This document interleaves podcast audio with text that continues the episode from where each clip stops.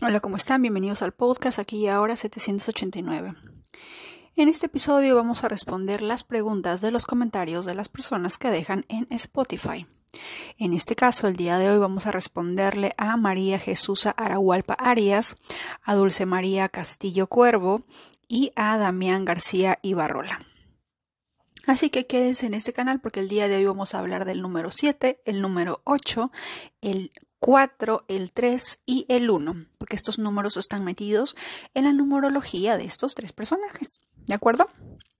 Vamos a empezar con María Jesús Arahualpa Arias. De plano, María, ya sabemos que el nombre tiene la energía del número 9. ¿De acuerdo? Tiene energía del número 9. ¿Y no les parece curioso que las Marías que conocemos en lo largo de la historia hayan tenido esa energía, que sean nueve, capacidad creadora. Eso también no les ofrece pistas sobre el número nueve. Interesante, ¿verdad? El nombre Jesús tiene el número uno. Sumado todo nos da 10, 1 más 0, 1. Arahualpa nos suma un total de 4. Y el apellido Arias tiene un número 8. Lo que aquí es curioso es lo siguiente. Como ustedes sabrán, el 4 y el 8 es Saturno y Urano, y dentro de la mitología griega, pues Saturno fue destronado por Urano. Y de alguna manera estos dos, como diríamos en Perú, tienen un zancochado ahí. Tienen algo que se traen. ¿De acuerdo? En palabras espirituales podríamos llamarle entre comillas karma, pero yo no creo que sea karma, probablemente sean lecciones, algo que hubo un desbalance en esos dos. Y que en esta vida obviamente uno tiene que marcar el equilibrio y encontrar, o de repente uso, em, hubo un abuso de cierta energía en una vida pasada y en esta vida, pues tienes que de alguna manera resolverlo, resarcirte sobre eso, ¿verdad? María Jesús Arahualpa Arias, al final sumado el 9, el 1, el 4 y el 8, nos da que su nombre completo tiene la energía del número 4. En un episodio anterior hablamos del número 4. Urano es el regente del número 4. Urano es la estrella a partir de este 20 de enero porque Plutón y Urano van a ir de la mano porque es el regente de Acuario, así que esperemos cambios, transformaciones en los próximos 20 años. Los cambios no van a ser de frente, aunque podría ser porque Urano, tú sabes, lo inesperado, lo que no te esperas, de lo, el Big Bang. Y María nació un 17 de julio del año 1999 es decir, nació con una energía 8 de día y es un 7 de destino. ¿Mm? ¿De acuerdo? Ahora, toda persona 8 que yo conozco, probablemente sea el caso de, de María, todos los 8 que nacieron un 8, un 17, un 25, perdón, un 26, de alguna manera nacen en un hogar donde hay al menos estabilidad económica o hay sustento económico. De que luego pase algo y se pierda, puede ser algo karmático, de que de repente falte cierto, cierto calor familiar, también puede ser, pero siempre el 8 viene con una buena economía, entre comillas, no le falta nada. Bueno, ese nada tiene que ver con economía, ¿verdad? Así que podríamos decir que tiene eso a favor. Ahora, tiene también un 7 en el mes y fíjense en el año. 1999 tiene tres nueves ahí. Que al final obviamente nos da uno, que es lo mismo, es el mismo número que su, que su nombre Jesús, ¿verdad? El día 17 que nació es la misma energía que su apellido Arias, ¿verdad? Pero ese 9, el 7, el 8 y el 4, ahí hay, ahí hay un asunto pendiente, hay algo que aprender ahí. Y tiene que ver con el 4, que es orden, disciplina, de alguna manera, innovación. Y al tener un número de destino 7, el 7 nos habla de la mente, del conocimiento, pero un conocimiento a favor en pro del ser. Un conocimiento, entre comillas, que ayude al ser ser quien es. No un ser o no un conocimiento que te haga identificarte con el ego. Cuando nos dicen que tenemos un 4 en el nombre, tenemos energía uraniana. Y cuando tenemos 7 de destino de, por la fecha de nuestro nacimiento, ese 7 es energía de Neptuno, es energía de Pisces. Y al yo nacer también un 17, que es 8 y lo rige Saturno, es decir, viene con una energía capricorniana, saturnina, de disciplina, de orden, de lo ordenado, y la vida a lo largo de los años le dice tienes que irte por la energía neptuniana, energía Piscis, donde no hay, donde se pierde el control, la disciplina y simplemente vives dentro de la espiritualidad, lo místico, lo desconocido, porque Saturno también tiene que ver con, con, cosas que pueda tocar, palpar, en la que pueda ver tu esfuerzo para poder darte tu estrellita cósmica, ¿verdad? En cambio, Neptuno es algo que es algo, es como la intuición. Es cuando tú sabes algo también, algo similar a Urano, pero en Neptuno es como la intuición en la que tú intuyes algo. Hay algo ahí que te dice algo que no sabes de dónde viene, pero simplemente lo intuyes. Es una voz desconocida dentro de tu interior que te dice, no vayas por allá, por aquí no es. Tal persona no te la, no te la recomiendo. Que no sabes cómo, ni por qué, ni de, ni de qué parte de tu alma, de tu cuerpo salió, pero hay algo que, que te dice algo, hay un mensaje ahí. Eso, por ejemplo, intuición tiene que ver de alguna manera con Neptuno. Pero Neptuno también significa manipulación también en su más oscura energía es narcisismo. Es cómo engaño a la gente, cómo le miento descaradamente para que de alguna manera obtener algo a favor a mi beneficio. Eso es lo más bajo de Neptuno, de Pisces y del 7. El 7 habla de un conocimiento, también es el número de la casa 7 donde está regido por Libra, que es la balanza donde tiene que haber un equilibrio. Pero el 7 muchas veces eh, en esta vida noto que probablemente en su mayoría eh, se pierden. Es decir, llegan al mundo con esa energía 7 y al ser niños, porque hay un, los niños en Pisces como que se dan cuenta que, que este mundo es, es ilusorio. Recién salen de fábrica y dicen, este mundo no existe. Este mundo es ilusorio. Pero a medida que van creciendo, se olvidan y se identifican tanto con la materia y el ego que se pierden. Y obviamente eso no es bueno. Y como te olvidas, la numerología te dice, oye, recuerda, vives en, en un mundo ilusorio. Todo perece, todo se va, suelta. ¿Por qué quieres un estatus? ¿Por qué quieres dinero en abundancia si todo se pierde? Está bien que seas abundante, está bien que le des importancia al dinero, pero recuerda que eso no te lo vas a llevar. Lo que sí te vas a llevar es qué vas a hacer con ese dinero y a quiénes vas a ayudar, qué vas a construir, qué legado vas a dejar. Eso es de alguna manera importante para el 7, en su más elevada frecuencia. Porque no por nada, dentro de la religión, al séptimo día Dios descansó. Los judíos los días sábados que representa el 7 hacen el Shabbat, descansan. ¿Por qué descansan? De qué descansan no lo sabemos, pero de qué lo hacen, lo hacen. Y en la misma Biblia también, al séptimo día Dios descansó. ¿Mm? También la Biblia nos da pistas de lo que significaría hacer un día 7, de repente tenemos que descansar y respetar que ese día es única y exclusivamente dedicado al conocimiento, a la espiritualidad, al ser, al reconocerte como un ser. Pero en este mundo loco en el que vivimos, todo se trata de trabajar, dinero, eh, la economía, pagar las facturas, y a veces nos olvidamos que nosotros somos mucho más que eso. ¿De acuerdo? Ese podría ser el mensaje, llevarte a la espiritualidad, a lo místico, a eso que te parece desconocido, pero de alguna manera sientes que tiene algo que darte, algo que aportarte y que de alguna manera también te llama. ¿De acuerdo? Y seguimos con Dulce María Castillo Cuervo. Ellas, ellas dos deberían de ser amigas. ¿Saben por qué?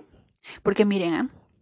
María Jesús nació un día 17, que es un 8 de día y un 7 de destino, y Dulce María Castillo Cuervo nació un 25 de mayo de 1976, que si lo sumamos nos da 8.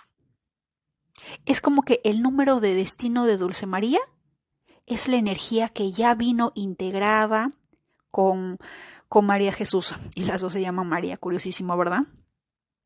Y luego, el número de destino de María Jesús es la energía personalizada del día de Dulce María. Es como si, eso por ejemplo, a mí me suena un hack cósmico. ¿Por qué? Porque si me dicen que mi número de destino es 7, entonces yo tengo que observar la naturaleza de una persona que haya nacido en un día 7.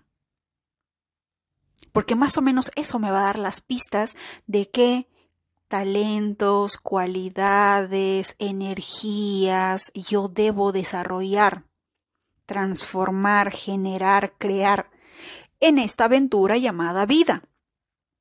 ¿Verdad? Dulce María, por ejemplo, tiene Dulce es un número 3, María es 9. Castillo tiene un 7. El apellido Cuervo es un 11, que al final tienen 2, y como siempre les digo, el 7 y el 11 siempre van de la mano. Y al final Dulce María Castillo Cuervo, por número de, por número de su nombre completo, es una energía 3. ¿De acuerdo? O sea, en papeles, cuando ella firma un documento, es 3. Pero va a depender cómo la conocen a ella. La conocen simplemente como Dulce, la conocen como María, o todo el mundo le llama Dulce María y la energía por la cual las personas te conozcan más es la energía que de alguna manera se desarrolla o resalta más y tiene el potencial para generar nuevos sucesos, cambiarte la vida o que transmutes, generes, impactes esa energía de ese número en especial. Ahora, ella, por ejemplo, es lo opuesto a María. Ella nace un 25. Los 25 hay un karma el 25 de mayo. 1976. Ahí hay dos 5, tanto el 5 por año y el 5 por el mes, un 8 de destino.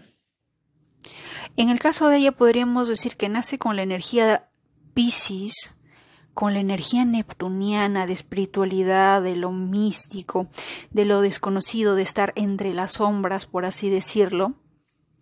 Y el universo le dice, tienes que desarrollar la energía de Saturno. Disciplina, organización, hacer las cosas justas. Porque el 8, Saturno, también es el señor del karma. Cada acción que tú hagas, el, el, ese 8 te dice, todo lo que tú hagas va a tener consecuencias y van a ser rápidas y concisas, porque cuando tú tienes un 8 y no estás en equilibrio o generas cierto desequilibrio, el karma automáticamente llega. Y al tener ese 8, recuerda que estamos en un año 8. Este año van a suceder cosas interesantes para ti. Porque tienes esa energía como tu número de destino. Los 8 y los 4 este año, como les decía en el caso de México, por ejemplo, que también es 8, de destino, y la India también es 8 de destino, en este año 8 van a haber profundas transformaciones, cambios, cosas interesantes.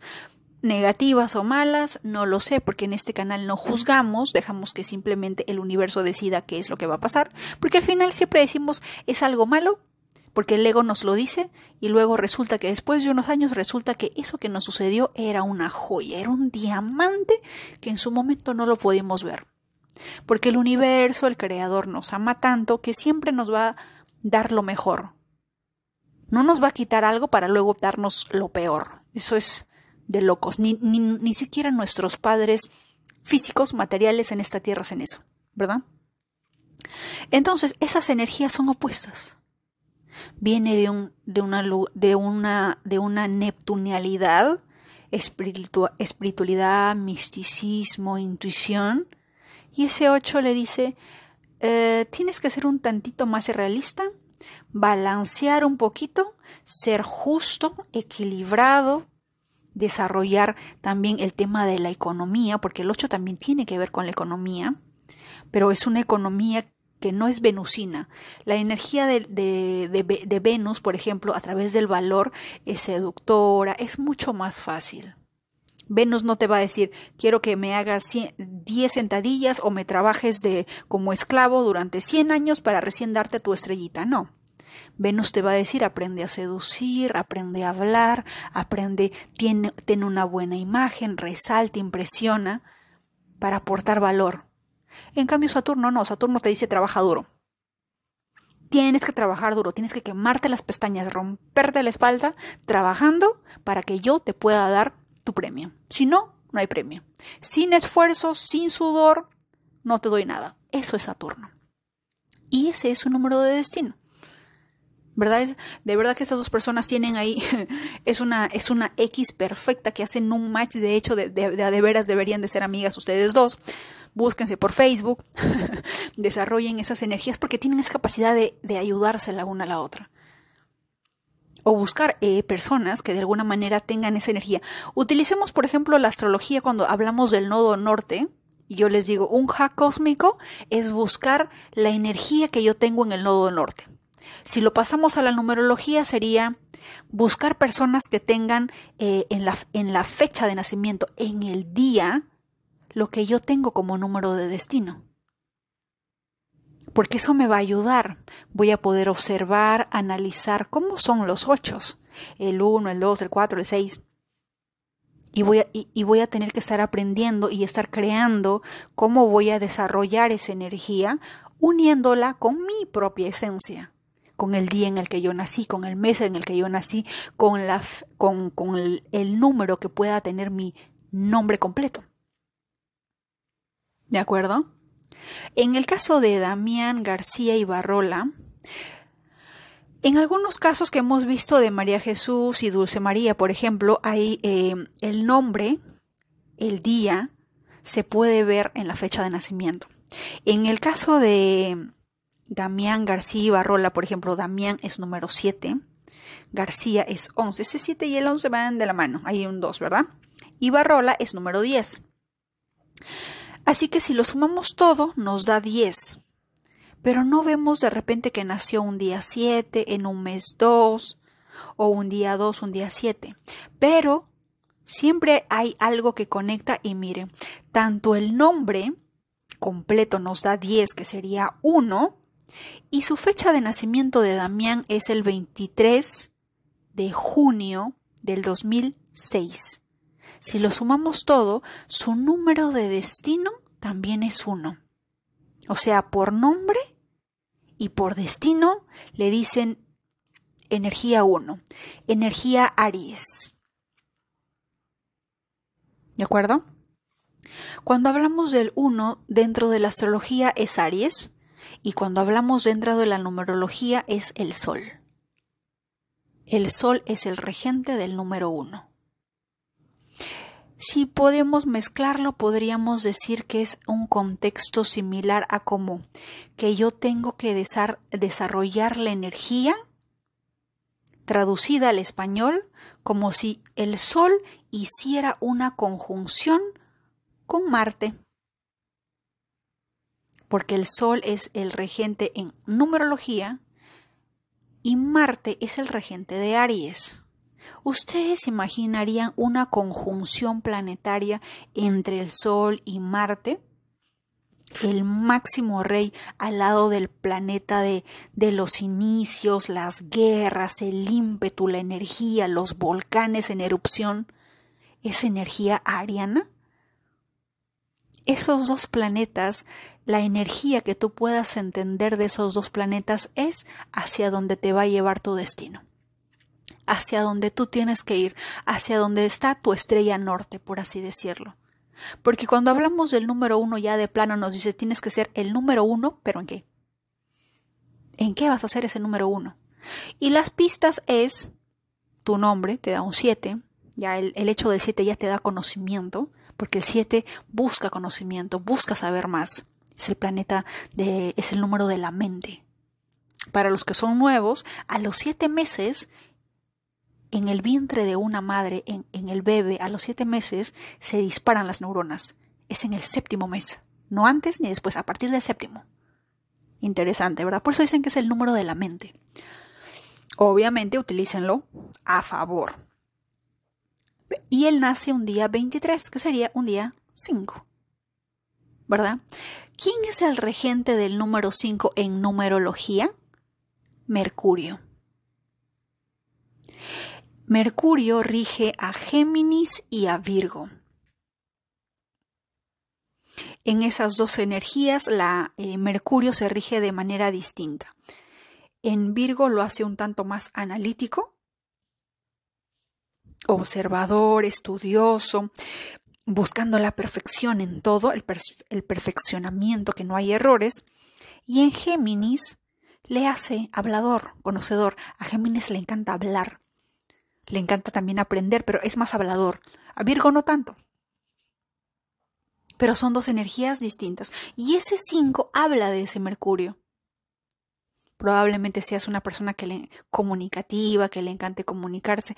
El número 5 también tiene que ver con energía. Se dice que en numerología los números 5, al igual que Mercurio, que puede estar arriba como puede estar abajo porque es el, es el único Dios que, que, como tiene que hacer entregas, así como DHL, FedEx, esas, esas empresas tienen energía mercuriana y tienen que ir de un lado a otro. En el caso del Olimpo, Mercurio te podía ascender a hasta los infiernos de Hades e ir hasta arriba hasta el Olimpo. Podía conocer los dos mundos. Porque tenía que hacer entregas, delivery, Amazon Prime, yo no sé. ¿Verdad? Pero ese es Mercurio. Y Mercurio siempre está de viaje, siempre está en movimiento, ¿verdad? Eso también rige Mercurio. Así que hablamos de un número que tiene que ver con comunicación, también tiene que ver con análisis, estudio, observación profunda, comprobación del conocimiento como lo haría un Virgo y también tiene que ver con todo lo que se requiere, por ejemplo, de viajes, negocios internacionales. Los cinco siempre están en constante movimiento, viajando, aprendiendo. La carrera de los cinco, una carrera perfecta, sería todo lo que tenga que ver con comunicación, análisis y, por ejemplo, negocios internacionales, tratados comerciales, los negocios tienen que ver con eso. Pero obviamente eso ya va a depender mucho de las cartas, los planetas que tengas. Yo no sé si de repente por el 5 ahí hay un tengas eh, algo eh, fuerte, un Júpiter en Virgo, de repente Virgo está en la casa 10 relativo a la carrera, ¿verdad? Porque la astrología con la numerología también, si es que pudiésemos ponerle a cada planeta un número, créanme que es interesante. Créanlo. En mi caso, por ejemplo, yo también soy 8 de destino, pero eso es al reducirlo. Cuando es un número maestro, supuestamente no se, no se divide, pero parcialmente tengo un 44. Ese 44 es un doble 4, es un Urano, ¿verdad? Y, y si es que lo sumo, me queda 8. Curiosamente, Urano y Saturno están en conjunción, son Pinkies Friends, son Besties Forever and Ever en mi ascendente. Qué curioso, ¿no? El 4 y el 8 en mi ascendente. Y por si, y por si fuera poco, Júpiter desde su posición, el Sol también, como que les dan su bendición a la unión de estos tres. Curioso. Por eso. La numerología de algunas veces eh, sobrepasa la astrología, pero la astrología se usa para despejar un tanto las energías y descifrar las señales, eh, cuando el universo nos habla entre líneas, por así decirlo. ¿De acuerdo? Así que, en tu caso, Damián, al nacer un 5 y pedirte que te vayas para el lado 1, es el número 1 también habla de inicios, de ideas que nacen, aunque las ideas que nacen son más de Urano, pero el 1 tiene que ver también con lanzarte de lleno, de cabeza, sin medir las consecuencias, a eso que tú quieres, como los Aries. Porque los Aries a veces ni la piensan, simplemente pum, responden. ¿Verdad? Pero cuando naces con ese 5, también te dice, tienes que ser el número 1 en esa energía 5. ¿Cómo utilizamos una energía 5 para llegar a ese 1? Todo en este mundo es como un juego. Nos dan ciertas, ciertas fichas, ciertas cartas y tú tienes que saber jugarlo. Es divertido. Obviamente a veces no es tan divertido, pero si lo viéramos así, ok, mi número de destino, por ejemplo, es 1. Y me dieron la ficha número 5, me dieron la ficha número 6 por mes y encima me dieron una bendición porque mi nombre completo también tiene energía 1. Así es como que como que el profesor del universo te pasó un plagio, te pasó ahí una bendición y te dijo, tu nombre también va a tener uno como para ayudarte a que llegues ahí. Te vamos a ayudar. Tus guías espirituales iluminaron de repente a mamá o a papá para poder darnos los nombres que nos dieron, para que todo eso sume perfectamente un uno, que es el mismo con el que yo nací y hacia dónde tengo que ir. Nada es casualidad. Todo tiene su causa, su razón de ser, el por qué está. Entonces, si vemos la fecha de nacimiento como fichas, como las, eh, como lo que nos ofrece el universo y nos dice, a ver, te voy a dar esto, te voy a dar lo otro, ve tú qué haces con él. Eres creador y en base a esto, pues, ¿qué quieres crear? ¿Qué vas a hacer? Te doy estos regalitos cósmicos. ¿Qué quieres crear? ¿Quieres crear? ¿O quieres pasarte la vida quejándote de por qué no nací un 8, por qué no nació un 28? ¿Por qué no me dieron la riqueza? ¿Qué prefieres? Te dan esas dos opciones. Y como la opción más inteligente es decidir aceptar que somos el ser, que somos creadores, que no vamos a estar en modo víctima. Entonces decimos, ok, tengo el 5, es Mercurio. Géminis y Virgo me dan pistas, me dan claves del talento que yo tengo, de lo que vine, la energía con la que yo aterricé a este planeta. El número 6 también habla de eso, es energía venusina. El número 6 también es la casa de Virgo en la astrología. Ojo. Eh, luego nazco un año 2006, que es un año 8.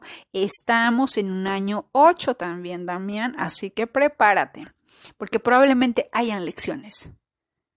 Toda yo nací un año 7 y el año, el, año pasado, que fue un año 7, hubieron lecciones. Yo descubrí la numerología, descubrí cosas interesantes ese año. No fue tan bueno en ciertas cosas, pero de que conocí y de cambiaron mis perspectivas en conocimiento, en aprendizaje y cosas que hasta en estos momentos estoy hablando gracias a eso. Estoy compartiendo ese conocimiento, o sea, todo va conectado. Entonces, si es que tú naciste en un 2006 y estamos en 2024, estás en un año 8 y va a tener que... El tema va a ser ese. La clave, la pista es, ¿qué pasó, por ejemplo, en, un año anterior al 2024? A ver, ¿qué año fue 8? 1997 también fue 8. ¿Qué pasó ahí? ¿Qué aprendí? ¿Qué vi? ¿Qué cosa pude notar en ese año? ¿Qué cambio significativo? Algo. Porque algo pasó. Los ochos, cuando tenemos un, nacemos en esa energía, en, esa, en ese ocho, los años que representen ese número de año en el que nacimos también son significativos. También impactan de alguna manera. Hay un, hay un shifting, un lenguaje profundo, un mensaje, algo que aprendemos. Algo que se le agrega al carrito de compras de tu aprendizaje, por así decirlo.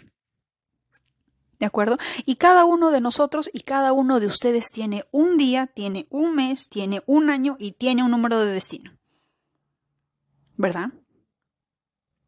Y como Keiros dice en el libro de numerología que está en el blog emira.com, ustedes también tienen el potencial de crear, porque tú puedes ser Damián, que significa siete, ¿verdad?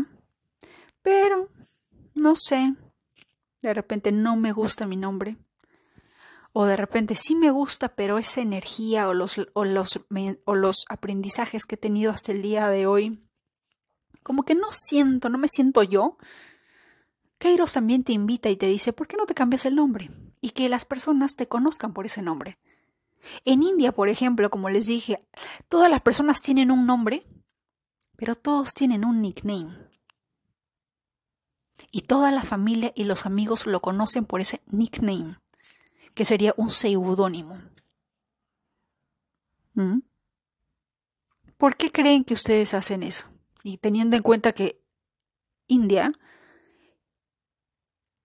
consultan la astrología y la numerología para todo.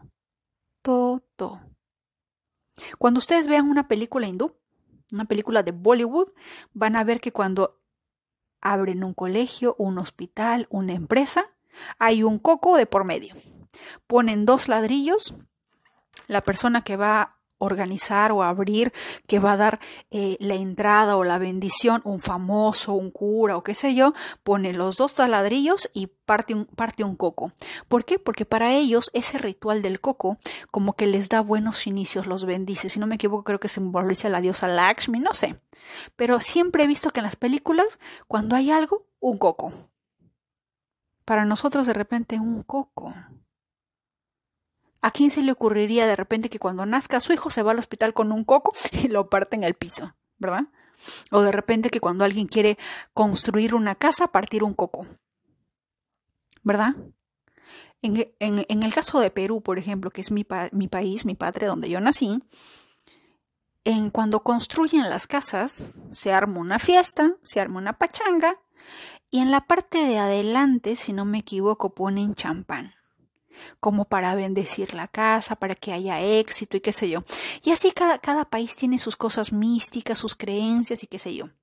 Pero en el caso de la India, por ejemplo, le hacen cocos. Pero ellos no lo hacen por simplemente ser el coco. Probablemente el coco representa la, una fruta regida por la diosa de la prosperidad, por algo bueno, fructífero, suerte, que se aleje la mala energía. Y cada uno de ellos tiene algo así. ¿De acuerdo? Entonces, puedes o no, y cada persona está libre de hacerlo, de crearse un seudónimo con la energía que tú quieras. Si ya de plano tienes un nombre completo que es un 1, ¿por qué no de repente tener un nombre que sea uno, ¿verdad? Un 10, que es la rueda de la fortuna, el sol, el máximo exponente, que te ayude que las personas, los amigos, conozcan. De acuerdo a Queiros, él decía que en antaño, porque él ya murió, que cuando las personas decidían hacer eso, porque obviamente cuando uno nace con cierto nombre y de repente a veces no hace un match perfecto con, nuestros, con nuestra fecha de nacimiento, en el caso de Damián obviamente hacen un match increíble, pero en otras, en otras personas, en, otras, en otros casos, en otros escenarios, de repente no. ¿Verdad? Es como que si yo fuera un número de destino 9 por fecha de nacimiento y mi nombre completo sumara 7. ¿Verdad? Está difícil. Va a haber algo. El, porque ustedes ya saben, hemos hablado que el 9 y el 7 como que hay cierta tensión, cierta fricción, algo pasa, como que no se llevan muy bien porque es Marte y Neptuno. ¿Verdad? Así que uno puede decidir crear un nombre, crear un seudónimo por el que las personas, el mundo te conozcan y que sean favorables. Y como Kairos decía, esto tiene el potencial de literalmente cambiar el rumbo de tu vida. Cambiar el rumbo de hacia dónde vas, cambiar las energías. Es como hacer un feng shui en tu energía de, de tu nombre. Que obviamente bajo el papel va a ser el mismo, pero si cada cosa que sale de nuestra boca tiene el poder para crear algo, imagínate miles de bocas, miles de labios, miles de personas llamándote por ese nombre que ahora tú eres. Te van a dar esa energía, ¿verdad? Entonces, ¿por qué no hacerlo? Es lo mismo en astrología cuando hablamos de revolución solar o cuando hablamos de relocación. Si yo veo que en mi país natal veo que cada año Saturno está en la casa 7 impidiéndome formar una relación, eh, me pone límites, me pone trabas, o de repente está en la casa 5 y no me permite conocer personas, sino que me restringe la creatividad, me restringe los hijos, entre comillas, Y de repente veo que si me muevo para Colombia, que si me muevo para Brasil, que si me muevo de repente un poquito más o me voy para el Caribe. Ah, caray. En uno de esos países resulta que en mi casa 7 sale Júpiter.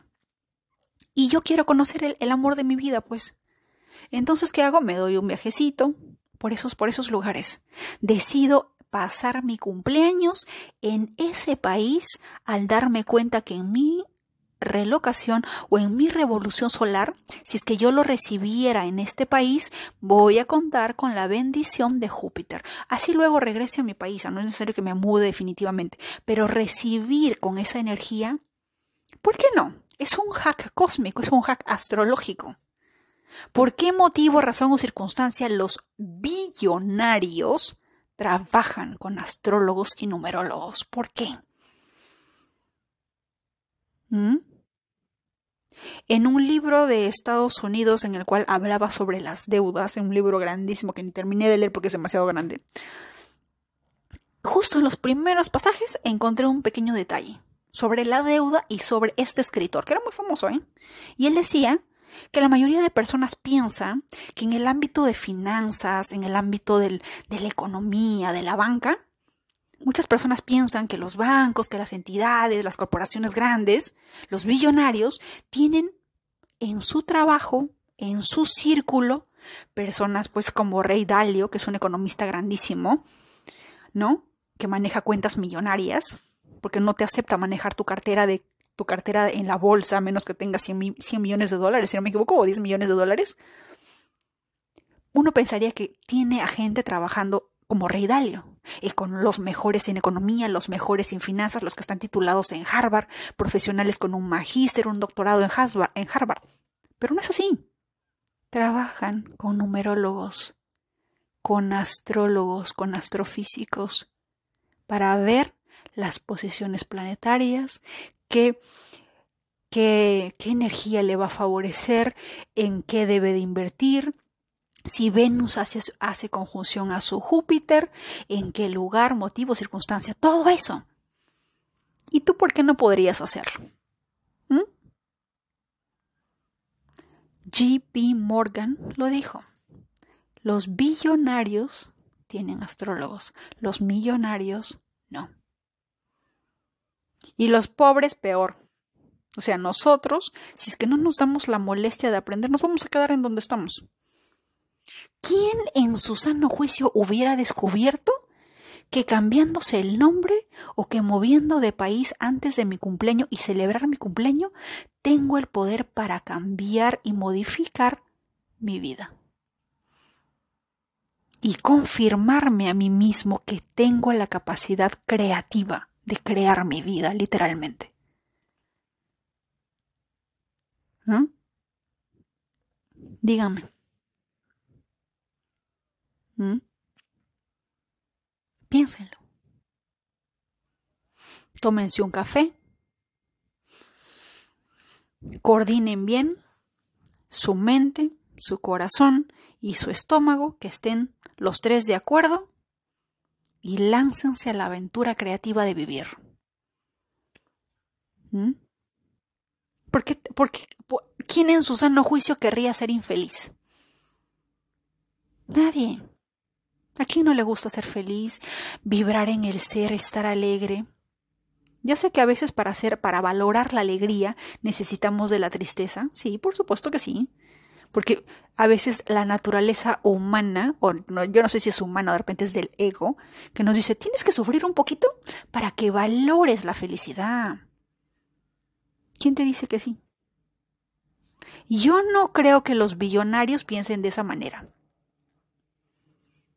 ay no, yo tengo que sufrir mucho porque como tengo bastantes millones de dólares en mi cuenta, yo creo que va a haber un desbalance y el planeta Tierra me va a botar de mi casa. O me va a dejar pobre. No. ellos están igual. ¿Qué tipo de información, qué tipo de conocimiento saben o desconocen que nosotros no? ¿Mm? Y la astrología tiene eso.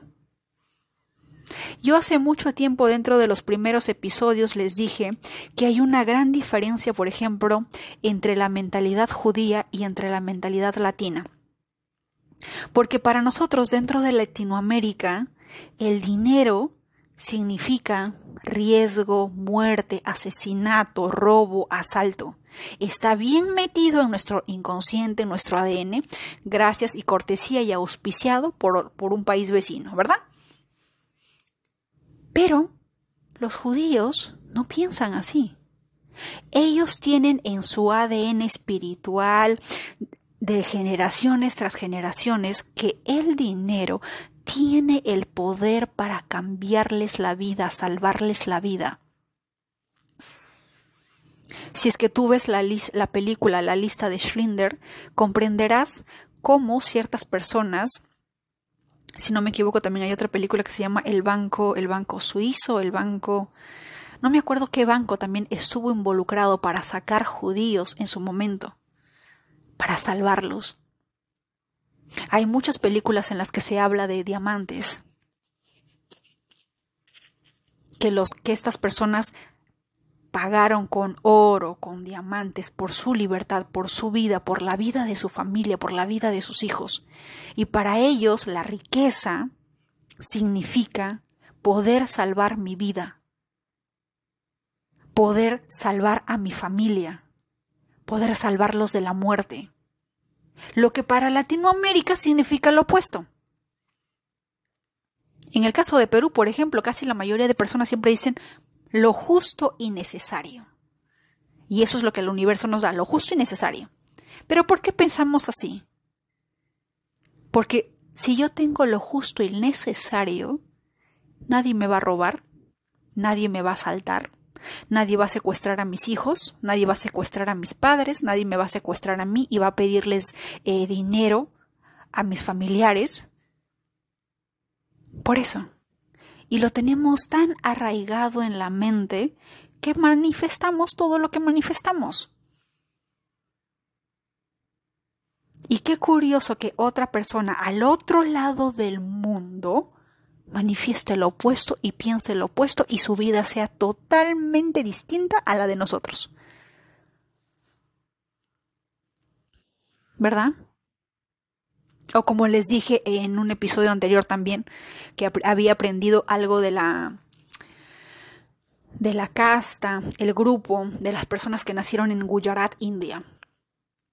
En Perú, por ejemplo, o en Latinoamérica, yo no sé, pero por parte de Perú, soy peruana y he visto que en los negocios uno observa y nota que los negociantes siempre dicen que no hay que confiar en la familia porque la familia te puede robar, te puede sacar. La familia ve cuánto estás ganando y, te, y, genera envidia. Y ellos dicen, no es bueno trabajar con la familia. En cambio, los gujaratis piensan totalmente opuesto. Y te voy a contar un tip. Si tú te fijas, el primer ministro de India, Narendra Modi ji, es de Gujarat. La mayoría de millonarios y billonarios que tú vas a ver en la lista Forbes, en su gran mayoría, el gran porcentaje, provienen del estado de Gujarat en India. ¿Eso qué nos quiere decir? ¿Eso qué nos habla? ¿Qué te dice a ti? Que todo se trata de ideas, que todo se trata de las historias que nos contamos mentalmente. Si vivimos bajo ese constante, me van a robar, me van a asaltar. Si yo tengo mucho dinero, me van a robar, me van a secuestrar, me van a secuestrar a mis hijos, me voy a quedar sin familia, me voy a perder mis empresas, voy a todo. Te va a pasar. Al igual que el amor, el miedo es una energía, es una energía baja, pero tiene el potencial de literalmente crear eso que no quieres porque lo opuesto al amor es el miedo. Así que si el amor puede hacer que tú hagas cosas magníficas, puedas crear cosas increíbles, el miedo también tiene esa misma, ese mismo poder, pero en el lado negativo. ¿Por qué creen ustedes que siempre alrededor de nuestro planeta lo que más vende es el miedo? ¿Por qué? Porque quieren que tú y yo estemos en esa frecuencia para manifestar cosas, obviamente, no tan lindas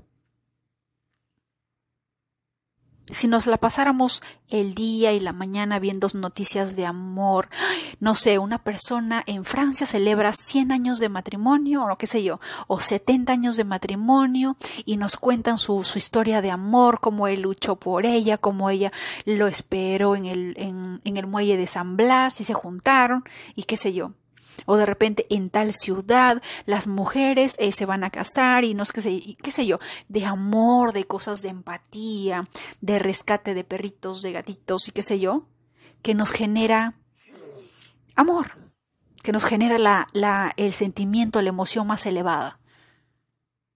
Todo esto que vivimos sería totalmente distinto, ¿verdad? Entonces, al saber que todo es energía y que la mente, porque con el ejemplo de los judíos y el ejemplo de los gujaratis ya nos queda claro que todo está en la mente, todo está en ti. No se trata de estar en el planeta equivocado, en el país equivocado, en el, en el lugar equivocado, no. Muévete, sal de ahí, y por sobre todas las cosas, muévete y sal de esas ideas que te están amarrando, te están arrastrando ah, y te sostienen en ese lugar en el que tú no quieres estar. Porque si tú te sientes infeliz, te sientes incómodo, te sientes mal, haz algo. No te quedes ahí. Si los judíos pueden, tienen esa capacidad, porque los judíos también tienen em, bajo ese pensamiento que ellos tienen de que el dinero significa poder salvar sus vidas, es la razón por la cual ellos también crean sus negocios y son, mm, entre comillas, de economía alta. Los Gujaratis en India, de igual forma. Ellos dicen, no, las, las personas para hacer mi las personas para hacer negocios, los mejores son mi familia. Si es que yo tengo una empresa textil, mi sobrino va a trabajar acá. Si es que yo abro una juguería, mi sobrina va a ser eh, la gerenta. Y todo es en el círculo de la familia. Y cada uno de ellos, yo te ayudo. Yo lo conté porque yo tengo, eh, tengo, tengo un amigo de Gujarat y él fue el que me ayudó a observar esto. Tengo un tío que se dedica al negocio de las puertas y, hace puertas de madera y qué sé yo. Y el otro tío, por parte de mi mamá, también este, vende, está en el negocio de los mármoles y, no, que y yo qué sé. Y yo, ¿ah? ¿Ustedes confían en su familia? ¿What? Cuando en Perú pensamos totalmente opuesto. Yo, trabajar con mi familia, no, son unos envidiosos, no me ayudan, me van a robar, me van a hacer esto, aquello y el otro. ¿Y cuál es la diferencia? En que los Gujaratis están dentro de la lista Forbes de los millonarios y billonarios. En Perú no hay ni uno. Esa es la diferencia. Entonces, ¿de qué se trata? ¿De haber nacido en una cuna de oro? ¿De haber nacido un día 28? No, también se trata de lo que tienes entre tus dos orejas, tu mente. Y por sobre todas las cosas que tú te la creas que tú creas que es posible. ¿Mm? Y bueno, este episodio es auspiciado y fue auspiciado por las tres personas que dejaron su consulta en Spotify. Así que gracias a ustedes. Les mando un fuerte abrazo y los veo en un próximo episodio.